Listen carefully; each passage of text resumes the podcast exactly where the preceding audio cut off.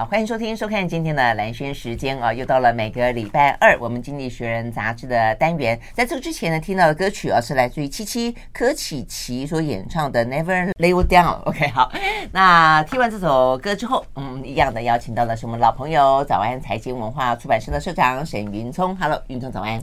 蓝轩早，听众朋友大家早。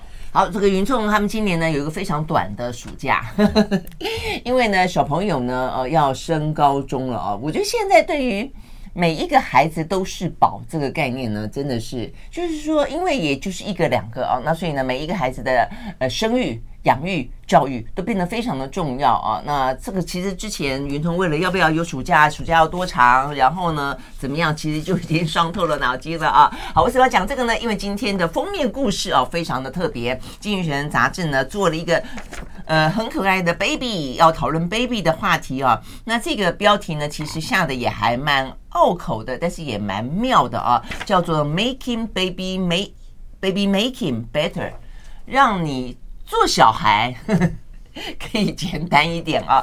怎么样子让做小孩可以简单一点？就是说，让生儿育女这件事情可以来的更简单一点，让大家更愿意啊。那我想这个题目其实我想应该是。之所以会讨论，应该就不只是台湾了啦。不过在台湾，其实坦白说，呃，在少子化的浪潮里面呢，我们算是很前段、很前段的啊。别的呢未必站在这么前面，但是呢，在少子化的过程当中，台湾其实真的是。我们刚刚才在聊天啊，今今天我们的节目里面呢，有一个我的学妹啊，他们呃来这边实习，刚才聊了说，呃，她很想要一毕业就生 baby。哦，听到我跟云聪两个超感动的，那进而再问。一个班级六十八个人，嗯，他们班上四十个女生，他们的老师有一次大灾问，请大家举手说想生小孩的有多少？嗯，只有他一个，我觉得这个有点让我吓一跳。呃，所以现在的女孩子、女性啊，认为说不要把自己捆绑在家庭里面，然后呢，希望能够有自己能够飞翔的。的的时刻，然后呢，可以让自己也能够有这个工作上的、自我生活上的自由跟成就。我这个想法其实坦白讲蛮鲜明、蛮强烈的哦。那但强烈到我们台湾的平均的生育率已经少到呃不到一了，就是两个人两个人啊，就两个人结合在一起之后，照理来说应该要生两个吧。对不对哈？一般 理论上是这样的，两个人合在一起之后要生两个，这样我们的整个人口总数才会一样嘛哈。那如果说两个人现在我们我们台湾现在两个人合在一起之后呢，生不到一。呃，以前还一点多啊，那现在好像一点出头吧？我记得好像一点出头就一上下了啊，所以这个这个数字是非常少的。所以我们只你可以很很想想象，就是这个趋势如果没有变，这种想法如果没有变，我们的这个整体的人口规模是会快速的缩减的啦啊。我觉得我如果是刚那个同学的老师啊，在做完这个问卷之后啊，也许应该要赶快扩大调查，因为我觉得这个样本太有趣了。全班四十几个同学，只有一位女同学说想生小孩。嗯嗯，其他都不想生。嗯，这是他们班上很特殊的现象，因为念新闻。那呃，这个很特殊的的的兴趣取向，还是呃现在的这个年级，因为刚才讲这位同学是九十年次的，对，还是这个年龄层的女生，已经非常普遍的，嗯哼，不想生到。这么大的比例，那如果是，那的确是一个政府应该非常重视的现象。我不能不不一定说它是问题，对，但但它确定是一个你一定要提早应应的现象。我觉得呃，你说这个辅大的新闻系的同学有没有特别的女性主义，或者说呢，这个对女性自我的实践来的这么的强？不知道，真的要调查。但是你说这个政府应该要紧张，政府已经很紧张了。我刚刚确认一下，我那个数字其实没记错，我们的生育率是百分之一点零八，就是两个人结婚之后生下来的孩子是一点零八个，所以呢，其实真的是很少，几乎是要快对半了。快要对半了，那所以现在年轻人普遍来说是这样子，没错啊，嗯，是这样没错啊。当然不生的原因很多，呃，有些他就是怕痛，有些呢就是怕麻烦，有些觉得我要在工作上有所发展，怕痛，哎，没有啦，现在剖腹啊，麻醉。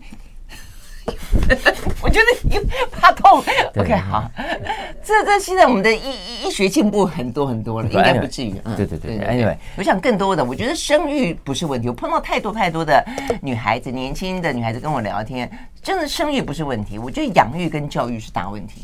嗯，对，这的确是一个很重要、很重大的负担。嗯，然后呢，呃，可能也会想到，呃，未来我也不见得想要有一个老公来烦我，对不对？但我们现在的观念都是，你要先结婚，你要有另一半，然后才有小孩。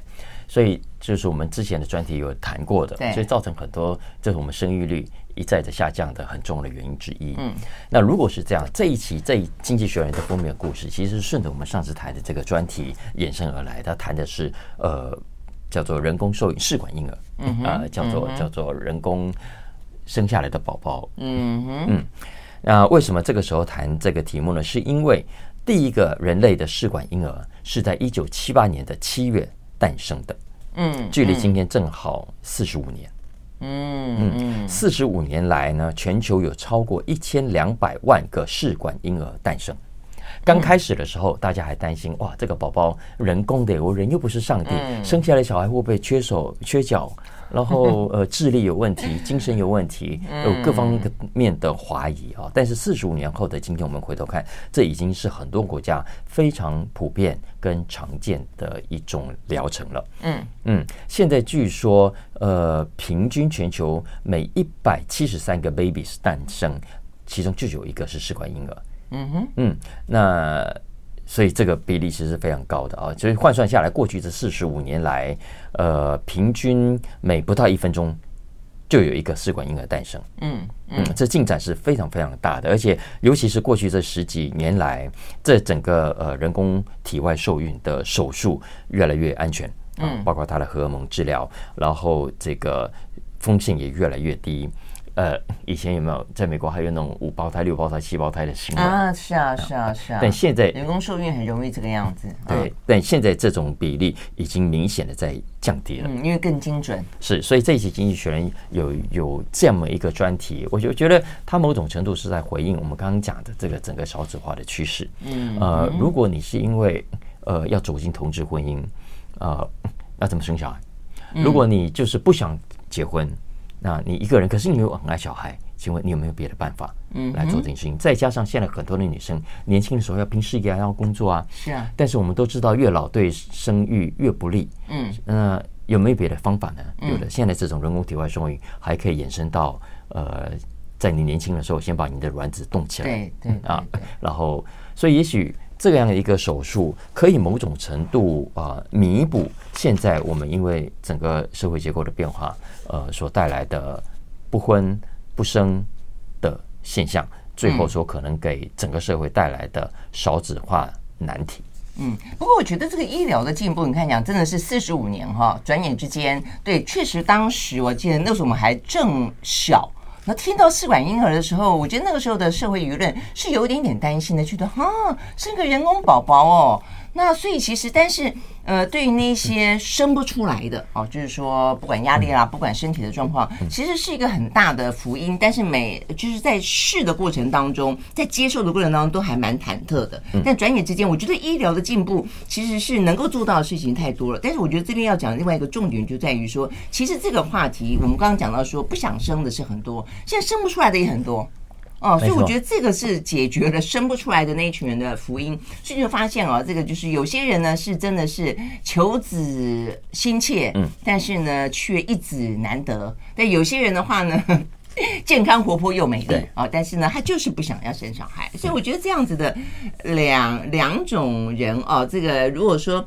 现在幸好就医疗进步了，所以呢可以帮，否则人会更少。嗯、我的意思说少子化状况会会更少啊。但是回过头来看，即便说这个呃医疗进步了，但是法令有跟着进步吗？我们待会儿休息一会儿要来来。我前几天刚好跟一些呃曾经就是政府官员高官们啊在聊天，他们现在就都都卸任了，他们也承认，就是现在少子化的问题就很多是绑在我们的法令。呃，你所谓的未婚生子，同志能不能有孩子？其实当你法律上不被承认的时候，那他们怎么生？他们意愿啊，或者说会想要努力，或者空有啊这个医学的进步，但是也没有办法能够真正让他们的美梦成真。我们休息，马上回来。I like 103, I like radio。好，回到蓝轩时间，继续和现场邀请到的沈云聪来聊这一期的经经济学人杂志没错啊，没错，不是科学人了。好，这个呃，经济学人杂志这一篇呢，讲的也很科学啊，只是科学的进步呢，带给我们更多的一些可能性啦。哦，但是这个可能性回过头来，人类的生活当中，有些时候并不是你能不能而已，而是你要不要，你想不想。好、哦，你你到底需要一个什么样的人生？然后你你有没有能力去负担它？我觉得这都是很很重要的问题啊。嗯，那所以我想这个生育这个问题确实，呃，很值得呃来这个讨论了啊。但是呃，这个《经济学人》杂志讲到只是一个 making baby 啊这件事情，就是说比较是人工去去人工体外受孕，呃、对体外受孕这件事情。那但是做到了以后呢，《经经济学人》杂志的呃角度是关心什么呢？我刚刚就讲了，其实你做得到，不见得你会要去做你。你能够去做，他可能也有金钱上的问题哦。他要做一个小孩要、嗯、要多贵？那另外就是说，我要不要做？我可能要是一个人生选择的问题等等。嗯，没错。刚才蓝先生讲了重点啊，其实很多人是不生的，但有更多人是想生而生不出来。嗯，现在全球平均每六个人就有一个人是不生，哎，生不出来的。嗯嗯嗯。当然生不出来很重要的原因是因为年龄的关系，就是年轻的时候不想生，等到你想生的时候，往往年龄已经太大。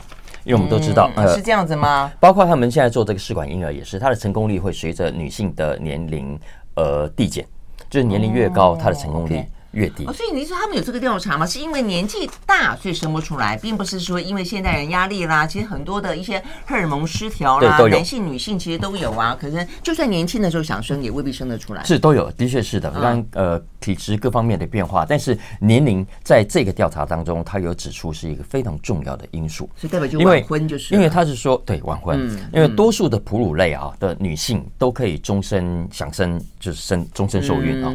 但是呢，人类。以及另外的五种鲸鱼，呃，不行，它会随着年龄而递减。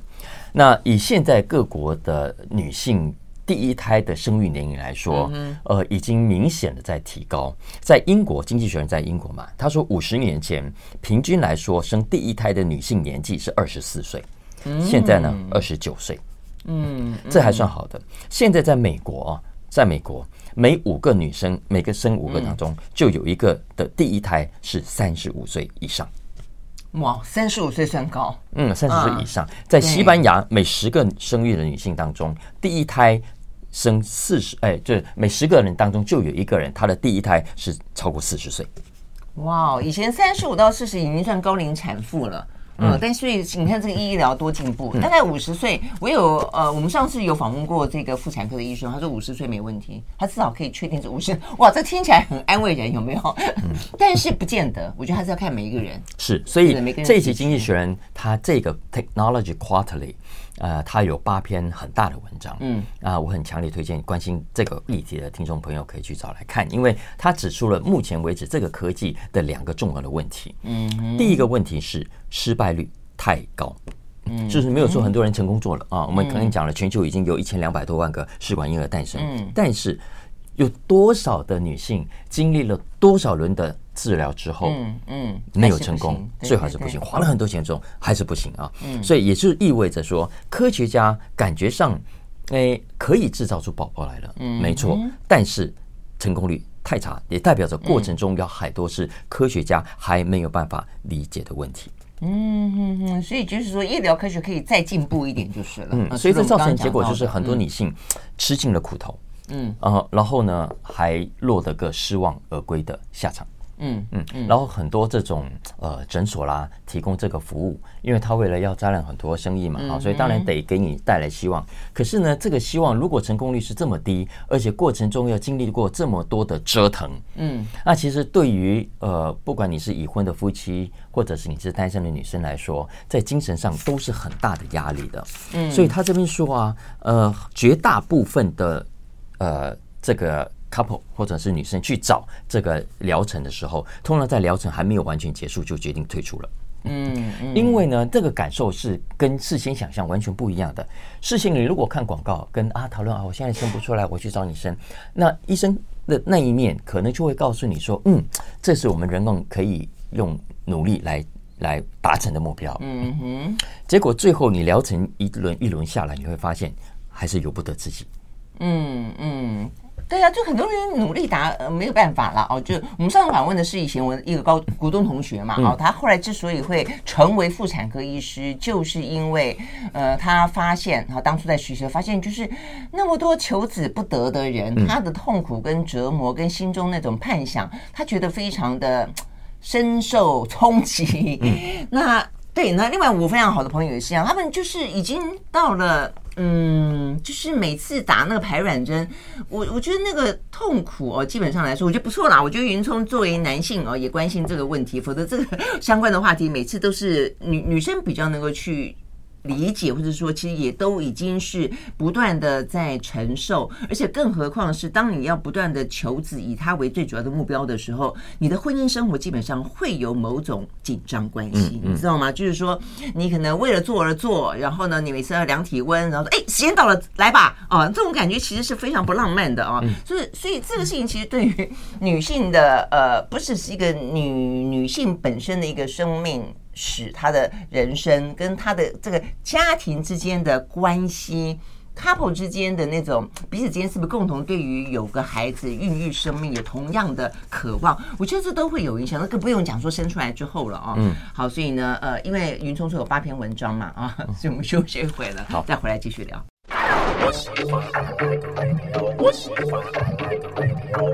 好，回到蓝轩时间，继续和沈云聪来聊这一期的《经济学人》杂志啊。所以呢，我觉得我们可以把它想象成这一期《经济学人》杂志呢，是为了台湾而做的，因为台湾人啊，真的我们的少子化哦，是在呃这个全世界数一数二啊，这个前面的。那比起邻近的日本、韩国，我们都来的呃，这个生育率来的更低。那更不用说日本、韩国最近是紧张的要命啊。然后涉及到呢，会是整个国家。当你要从经济角度看的话，是整个的生产力啦哦。但是呢，可能不止，我觉得它会影响到整个的社会跟你的生活形态哦，跟很多的一些呃，据人类的生活，其实很多都是因为家庭，因为个人的呃，如何去。面对你的人生跟活出一个什么样的生活方式嘛？哦，那有没有孩子其实差很多。嗯，所以我，我我很推荐这个专题，是因为我感觉到这个专题的记者们，嗯，是真带着感情在写的。嗯嗯。为什么呢？因为他这个专题里面有提到，这个专题总共的作者群我不知道多少人。他说这个作者群的当中啊，他们自己都去做。OK OK，他说这作者群当中总共在这些年来做了十四个 cycles。总共经历过五百五十次的荷尔蒙注射，嗯，以及无数次的扫描跟验血，巴拉巴拉巴拉之后，总共呢才取得一百二十份的卵子，嗯，最后这一百二十份当中，只有三十四件有受孕，可以移转为母体去怀孕，嗯嗯，但是五年来只有一个人怀孕，啊，真的啊，所以意思说这么低，是，所以我说也因此引发了他们对于这个。呃，所谓的人工受孕、体外受孕的科技，呃的关注，决定要进一步去调查到底过程中发生什么。显然，科学家还没有办法这么了解呃人类诞生的整个过程。嗯嗯，再来，也因为呃失败率很高，所以它实际是代价非常高的一种治疗。在美国，一次的我们都知道大概要两万美金。嗯，六七十万、六十几万台币，这并不是一般家庭能够负担得起，所以在大多数国家，多数人是负担不起。他就算想生，看到这样的费用，都会都会退去，嗯啊，都会退退下来啊。呃，一次的疗程啊，他说呢，在很多的国家，尤其在很多开发中国家、穷的国家，一次的疗程恐怕会是他们年薪的一半到四倍左右。嗯。嗯，所以当然现在在美国越来越多，尤其矽谷的企业啊，就就觉得我要吸引女性员工啊，然后连这样的费用都可以帮忙 cover，其实有这样的话就很幸运啊。但除此之外，你说除了育儿津贴之外，还有说如果你生不出来 要去做，是。哇，没错，嗯，其实全世界啊有两个国家对人工受孕是特别友善的，嗯哼，第一个是丹麦，丹麦现在据说它每十个当中就有将近一个。嗯，是试管婴儿，嗯，其实百分之九啊，将近一个。以色列呢，平均每位女性接受这个疗程的次数也是全世界最多的。嗯，为什么？因为以色列据说啊，给女性，呃，国家提供很多的免费。嗯嗯，所以所以而且可以两胎。嗯哼，嗯哼，所以我觉得这个小国家也蛮有趣的。但其实除了这两个很幸运的国家之外，其他的国家，包括台湾在内，这整个疗程都是非常花钱的。嗯，但也因此，其实就看从做生意的人的角度，从投资的角度来看，它是危机，但是也是转机，也代表着未来可能有很大的机会嘛。你看，现在如果全球有百分之，你看一百多个 baby 当中只有一个是试管婴儿。未来如果这么多女生都不想生，然后等到想生的时候来不及的时候，这就是一个很好的技术。那这个技术会不会衍生到最后会变成刚刚讲的丹麦这样子啊？每十个女生就有一个，每十个 baby 就有一个是试管婴儿。如果是这样，它现在的市场就会是现在的恐怕十倍。嗯，百倍恐怕不止哦。哎，但是你这样讲，还是回到一个另外的问题，就是我觉得，包括台湾也必须正视，就试管婴儿是不是一定要 couple 才可以做？就法定没错，有结婚关系的。那同样就像是现在我们刚刚讲到说，现在很多女性女年轻女生都会知道可以冻卵了。但问题是冻卵的时候，你不要以为冻卵后就可以随时放回去哦。如果你没有婚姻关系，是不能放回去的。嗯嗯嗯。啊，那所以这个这两个问题，我们上次讲了，像大陆啊，你就算要去冻卵，都要是结婚之后才可以冻。你单身的南方也对，所以这个问题就是说，那如果说问题在于说这样的一个呃时，真的是一个时代性对于家庭的、对于呃婚姻的、对于伴侣的关系的呃定义已经改变了，就他们觉得我们可以住在一起，我们可以一样的一辈子长相厮守，但是我们不想要有一个真正婚姻的一纸所谓的一纸承诺的时候，那这个问题怎么办？所以我觉得整个法令对于婚分。非婚生，非婚生，非婚生，好难念哦。这个问题真的 必须要去面对啊！我觉得至少整个社会要有共识哦，否则的话，如果只是这些主政者自己以为。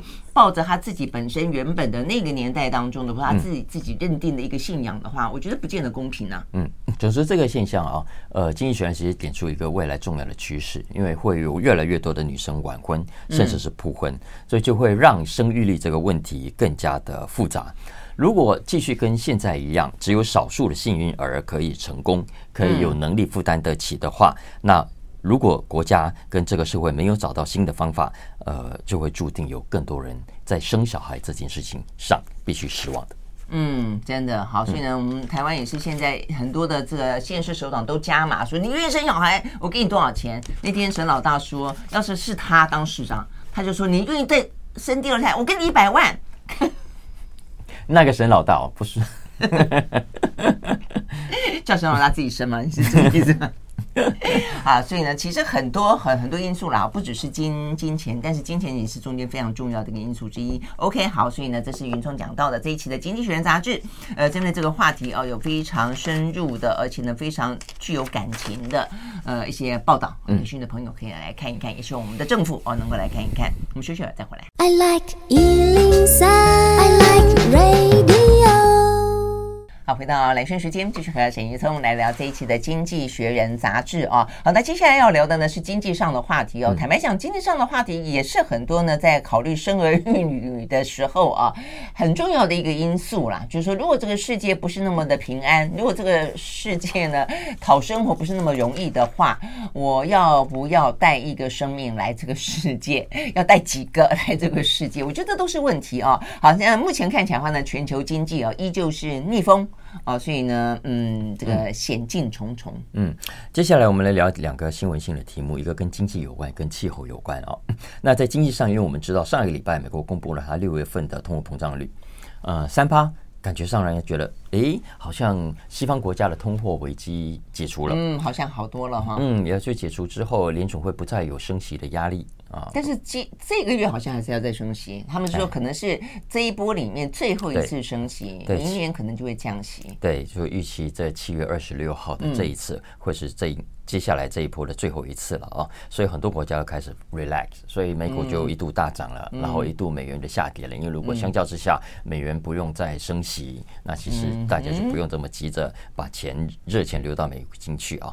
但是经济学人这一期有一篇文章就说，如果你是这样子想的话，嗯。那劝你，诶，不要高兴的太快，太早。对对对，不要高兴的太早。因为相相反的，全球经济到目前为止仍然是疲弱的。嗯，呃，美国的经济也好，欧洲、英国，甚至是中国，你看中国今年第二季只是这么小幅的成长，其实是让很多国家都非常的震撼。记不记得我们原本就说，经济学人在年初预计中国解封之后，第一季会蹲下来，嗯，然后接下来二三十季会大跳，因为毕竟去年同期的基期实在太低了。对。可是呢，接下来你会发现，二第二季中国的经济状况并不并没有想象中要来那么好啊。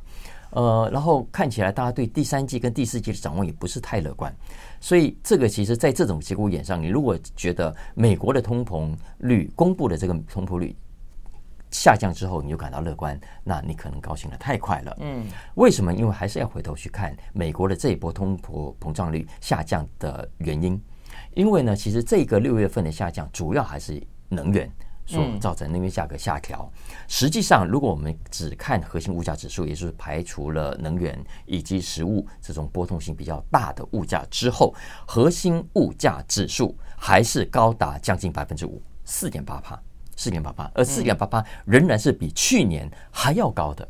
也就是说，核心物价还是很很 solid 的的坚持在那里。所以换言之，你不要误判了这次的所谓三趴的名目上的通货膨胀率啊，而因此觉得啊，美国这个通膨结束。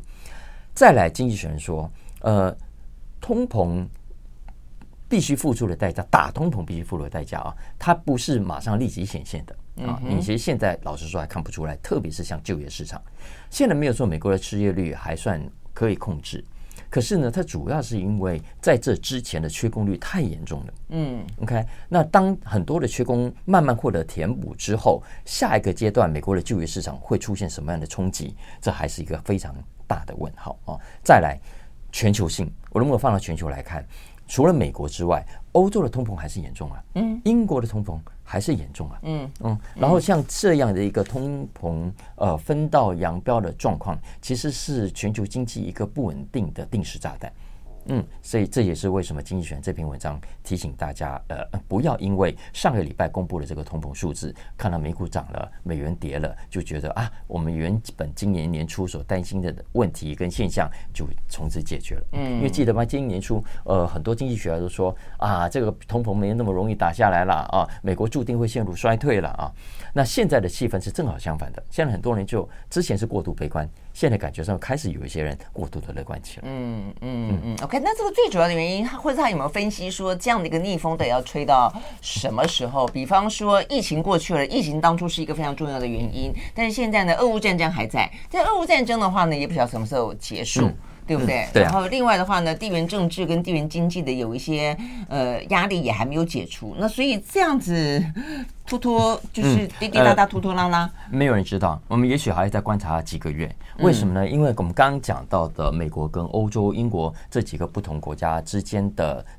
分道扬镳，它其实还是有一个时间落差的，嗯，所以没有错。美国现在率先降低了通膨，嗯哼，欧洲跟英国可能接下来会稍微降了一点点，昨天前天还是有这个有这个数字啊，嗯，所以这个现象也许还在继续观察，嗯，那跟这个现象有关的经济学有另一个问题问大家的是美金，嗯啊，因为这阵子美金又开始在走贬了，嗯，美金走贬啊，从去年九月以来已经跌了百分之十三。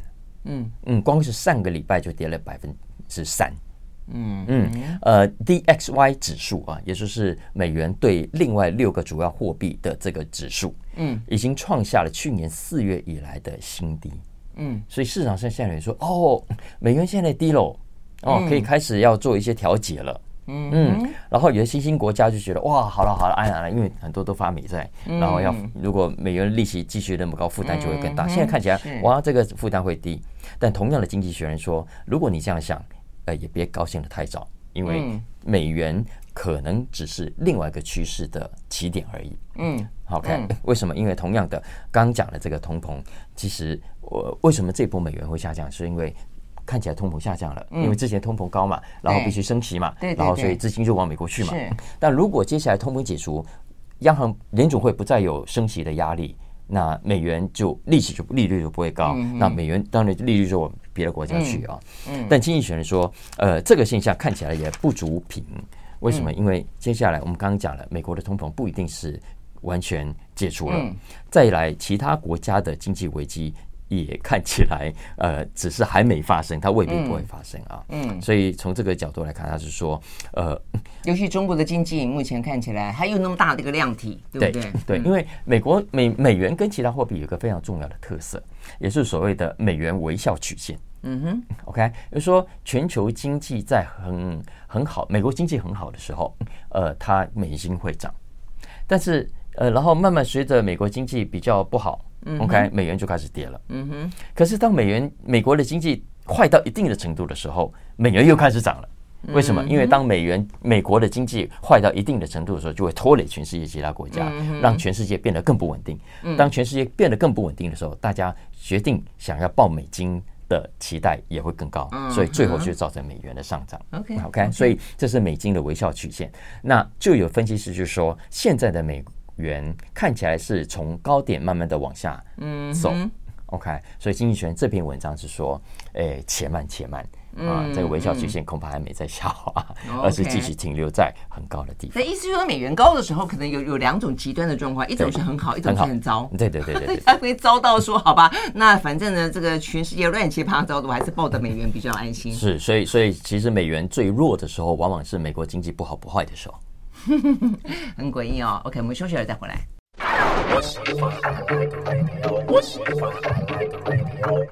好，回到蓝轩时间，继续和沈云聪来聊这一期的《经济学人》杂志。好，现在呢，地球面临到另外一个呢，呃，非常伤脑筋的事情，那就是非常热，非常热，非常热，只有更热，没有最热。哈，然后呢，这个问题到底该怎么办？呃，而且而且还跳电。呃，像我们前几天不是跳电，我们是二阶我们的天然气的接收站突然之间的故障啊，那所以搞得呢前几天哇一度紧张，幸好是在晚上的时候，那如果是在尖峰时间的时候，哇，那很可能真的就是要呃造成很大的一个呃可能经济上的产能上呢面的一些损失了。怎么办才好啊？这个这一接下来要聊的是城市如何因应极端气候。嗯，为什么是 focus 在城市呢？因为城市的问题格外严重，尤其我们现在大部分的人口都住在城市里面了啊。要知道，嗯，过去北京一度连续二十七天破三十五度 C，嗯啊，这创下二十三年来的记录，啊，从来没有那么多天过。不是只有中国，美国也是。美国的凤凰城在七月十八号那一天，连续十九天超过四十三度，四十三度，真的是很、啊。这也是创下一九七四年以来，当时创下连续十八天的一个新的记录。嗯，所以说的是城市，城市而已啊。那为什么特别谈城市？当然，呃，整体来说，呃，因为这种极端气候，呃，城乡都会受了影响。乡下的农作物啊，乡下养的家禽家畜，呃，也都会。大量的死亡啊，这当然影响很大。可是呢，为什么特别谈城市？因为城市本身呃，会让这个问题格外的严重。比方说，城市人口多嘛，受影响的人也多，是人口很拥挤。然后呢，这个呃，更多这个废气，这废气、废热气的排放也比乡下要来的多。对对对。然后呢，柏油路也更多。嗯，你看，呃，空气品质也相对更不好。OK，所以就会有所谓的都市热岛效应。是，没错，没错。你可以想象，也就城墙，这个空热气维持不出去啊。对，嗯的这个现象，像个蒸蒸笼一样，我觉得真的很像蒸笼。所以很多以前住在台北的台北人会说啊，我们以前小时候都没有那么热。我就是因为小时候没有那么多人装冷气啊，嗯，当你那个冷气的热热风不断的对着这个大街小巷不断吹的时候，啊、那你吹我，我本来不不打算开冷气，只好不把你吹回去，这就是一个很恶性的循环嘛。嗯，然后很多购购物中心为了吸引外面受不了的人潮，我开的更强。对，真的是，嗯嗯，所以也就是说，呃，在这一波的热浪袭击，在这样一个极端气候当中，没有错，乡村地区也会受到影响，可是对城市居住的人来说，呃。影响是更大的，嗯，而且也会更不健康，嗯，看，所以怎么办？因为我们日常的活动还是要进行，外面的工地要不要继续盖？OK，我们要不要出门继续去送 Uber？对呀，现在还在讨论这些外送员跟这一些呃一些建筑工人们哦，他们是不是可以有高温假？嗯，所以所以我觉得经济学人这篇文章可以很适合呃所有的市政执行的人。来去参考，那稍微提醒一下大家，比方说，就是作为城市执行者，你你可能要要开始去想，怎么样去在你这个都市里面打造更多的遮阳设备。嗯，在最需要的地方去打造更多的遮阳设备。然后呢，你自己最清楚，在什么地方，也许你需要种更多的树。对啊，OK，慢慢让它有更多的树荫啊。嗯，然后呢，可不可能有些湖泊或者有些河河路河川经过，嗯、我都觉得这些很是很好的调节，对不对？是是啊，然后呃，你可能要去注意，特别是关注老人，嗯呃，病人。你看呃，因为经过这么大的，在这样一个大的的的热浪袭击下，呃，不是所有机构都有足够的能力有冷气设备的。嗯嗯，那在你要怎么去防范？呃，防范对，呃，老人家啦，病人在在进一步受到伤害，热伤害，嗯、哎，没错啊。嗯、然后呃，这还是政府可以做的了啊。再来呃，我们讲了各种的商业活动，其实也可能也必须考虑一下有没有机会做重新的调整啊。嗯、举例来说，户外的工作，嗯，呃，是不是应该调整一下时段？嗯，避开最炎热的时间。嗯哼，好。啊，你这样讲，我真的觉得很有意思哦。就是说，这全世界真的已经开始就热到说，台湾必须去去思考这个问题。本来我们是一个亚热带，未来会慢慢变成热带。因为我还记得我爸妈当初去呃哪里玩，柬埔寨玩，就去那个什么吴哥窟的时候，那时候我就问他们说：“哎，你们的行程怎么安排？”他们说呢，他们在三点四点以后呢，呃，才开始去什么什么。嗯我说那中间在干嘛呢？嗯，中间在避暑。我说 有这样子的行程安排，因为太热了。但事实上，在今年好多城市实际上是这个样子的。后来我就看到像罗马，很多人去罗马玩啊，中暑了很多。他们因此也紧急的设了一个什么紧急通报，就刚刚这个云通讲的这种救难救难的呃这个热线。再来一个就是说，他们所有的一些观光旅行团都把活动的时间延到下午三点以后。嗯嗯，对不对？我过年前家人有来台北玩，嗯，也是啊。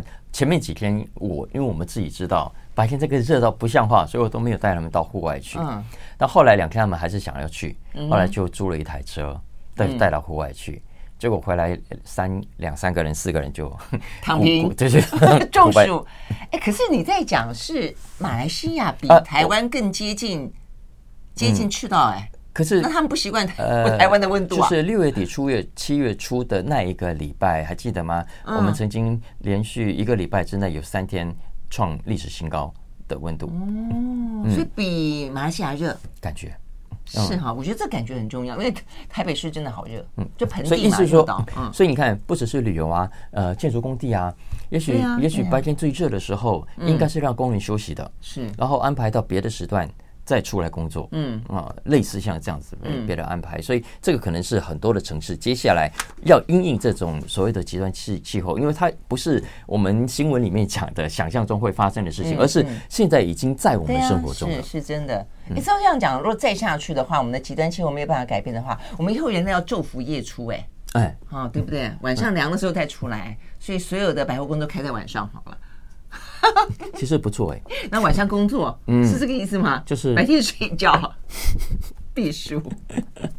好，看一下的。不过，是很多东西确实应该要改变啊，因为这个地球真的不断的在加温中，嗯，整个的极端气候不断的在在发生中就是了。嗯，除非我们可以防止它逆转它，否则的话只好因应它，然后必须要有一些相应的哦这些法令啊啊这个形态啊，通通都要进行相关调整。嗯，OK，好，非常谢谢沈云聪带来这一期的《经济学人》杂志，谢喽，拜拜。谢谢。